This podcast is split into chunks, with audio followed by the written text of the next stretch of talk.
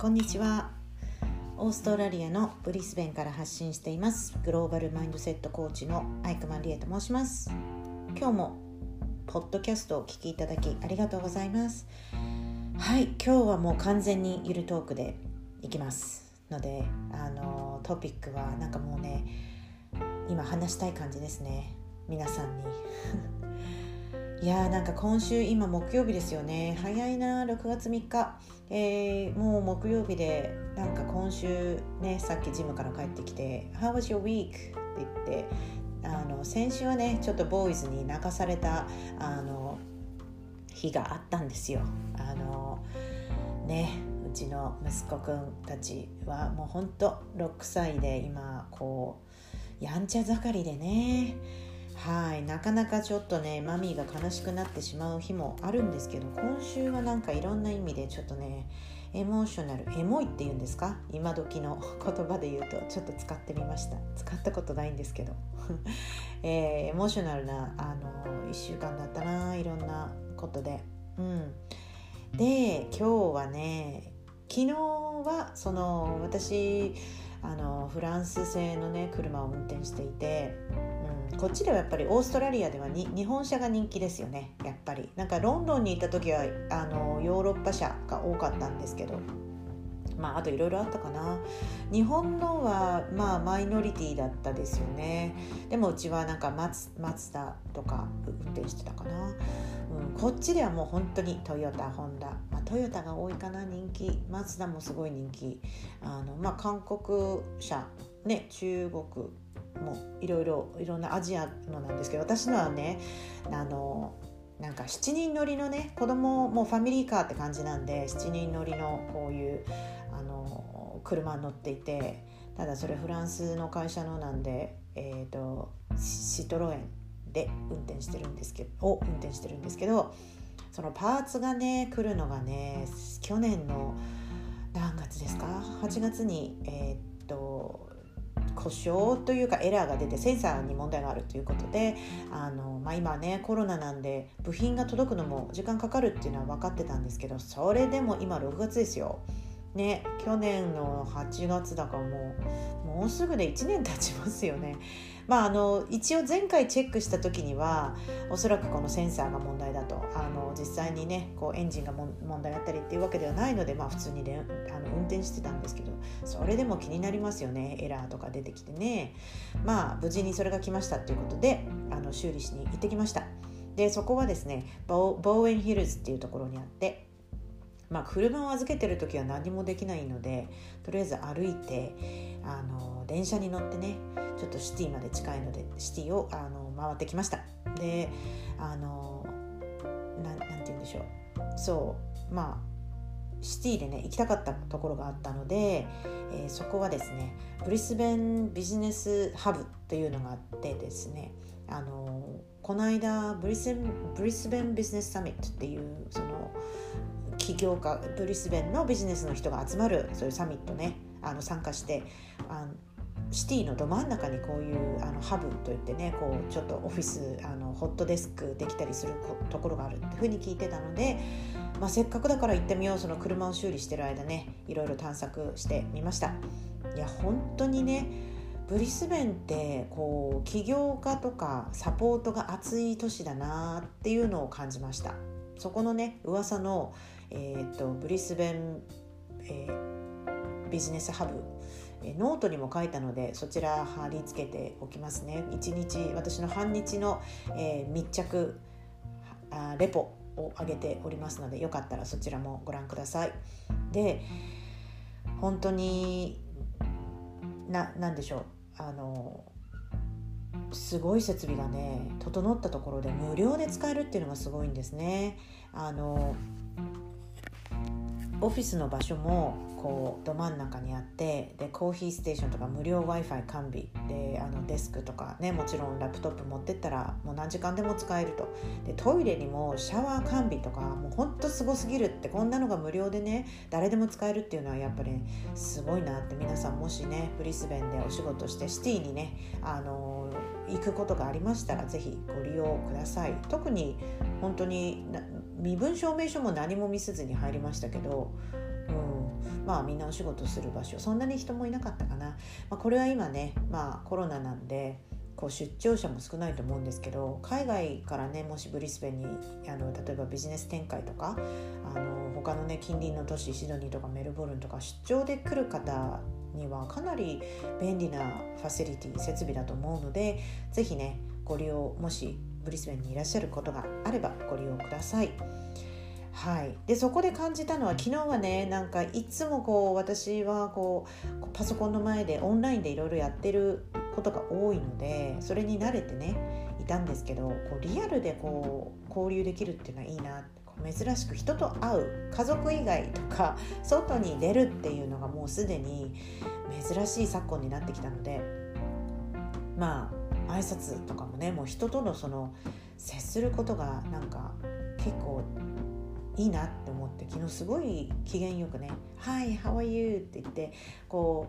う世間世間話とまではいかないけれども本当にね心オープンにね接すると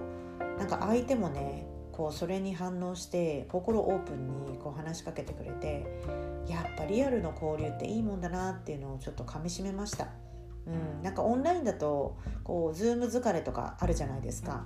こう画面を見てねじーっと凝視したりこうまあもちろん何て言うんでしょうこうデジタルなのでこうなんか感じるものねバイブレーションこ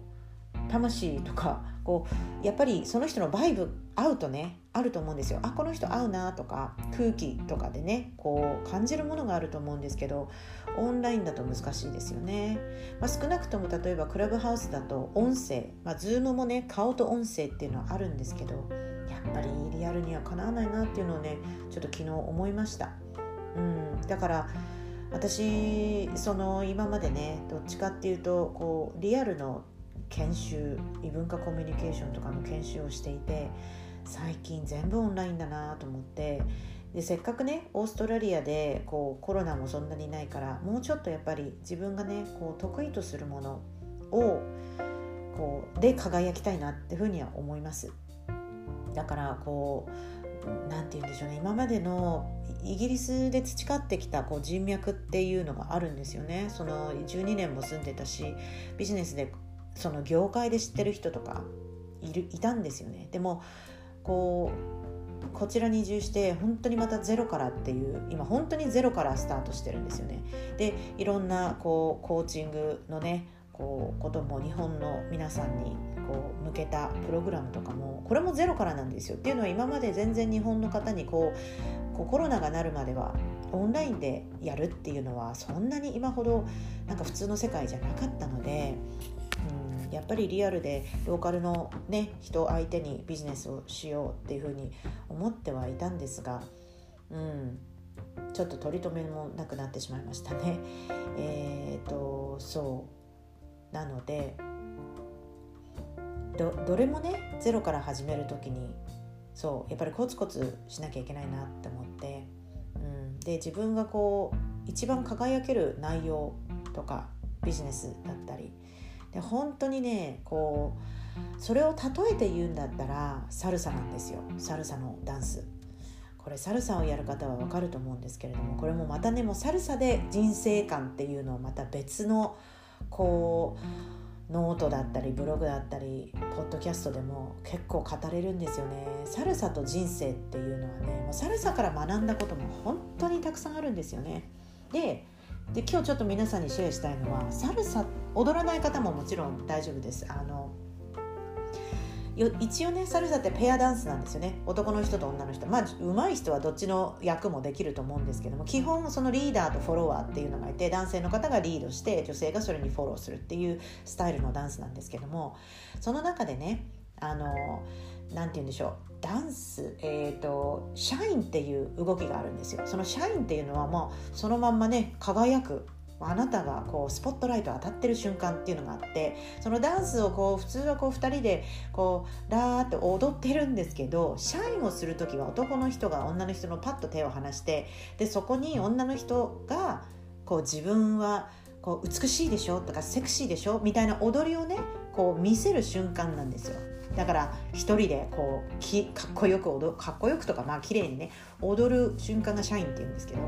でもねほんとねその社員っていうのはねやってる瞬間すっごい気持ちいいんですよね。私を見てっていうなんか瞬間なんですよね。私今ここ一番綺麗なとこだから。まあ綺麗じゃなくてもその踊り私を見てっていう瞬間があってでそれはね皆さんのお仕事なりキャリアなり人生のどこのシーンでもいいんですけどもやっぱり輝くところをねガンガン出した方が人生得だなっていうふうには思います。私の中ではねそのいつもこう生き生きがいを感じていたなんか仕事のやりがいを感じていたのは教えるっていうその講師としてね教えるとかコーチとしてねこういろんな人に出会ってでその人がね学びを私の経験からこう講義を通してね学びを得て変化する。で毎回違うんですよ。同じコンテンツを例えばね異文化コミュニケーション例えば How to do business with Japanese とか How to do business with British っていうそのコンテンツとかテーマとかは私の中で準備してるんですけど毎回セッションが違うんですよね。それはどうしてかっていうとその参加する人によってこうセッションの盛り上がり方が変わるんで。なのでその一時と同じセッションっていうのはないんですね。で踊りもそうですけどももう音楽に合わせてこう体を動かす、ね、踊ったりするんですけどね。もうほんとそれはもうアート。アートなんですよ。で私最近なんか結構いいアウトプットしてるっていう感じがするんですけどそのね何て言うのかな社員をする瞬間をもうちょっと増やしたいなっていうのが今最近自分のね課題で。うん、あのアートをね無事に決めた瞬間ってこうゴゴールを、まあ、スポーツで言ったらねゴール例えば、まあ、バスケットボールでこうシュートを決めた瞬間とかすごい例えばテニスでね難しい球を打ち返したぜっていうあの達成感っていうのはね本当に気持ちいいものなのでまあ今ねこうスタックしてる私のように結構たまにやっぱね一人で悶々と考えるんですよ。はあどこの道を通っていったら私の行きたいゴールに行き着くんだろうっていうのをね日々考えていて、うんまあ、最近のね私のモードは本当にもうやるっきゃない。やるっきゃないモードでとりあえずあんまり考えすぎないように。で今日のねツイッターでも私あの意識してるのはねそのすぐやるっていうのは行動力には私自信があるんですよ。でもその完璧を求めすぎたりなんかこうくよくよ考えない気にしすぎないっていうのをねちょっと意識しようと思ってあの思うのはその自分がねすごくあああの時にあの時にこれすればよかったとかそう考えすぎないっていうのはね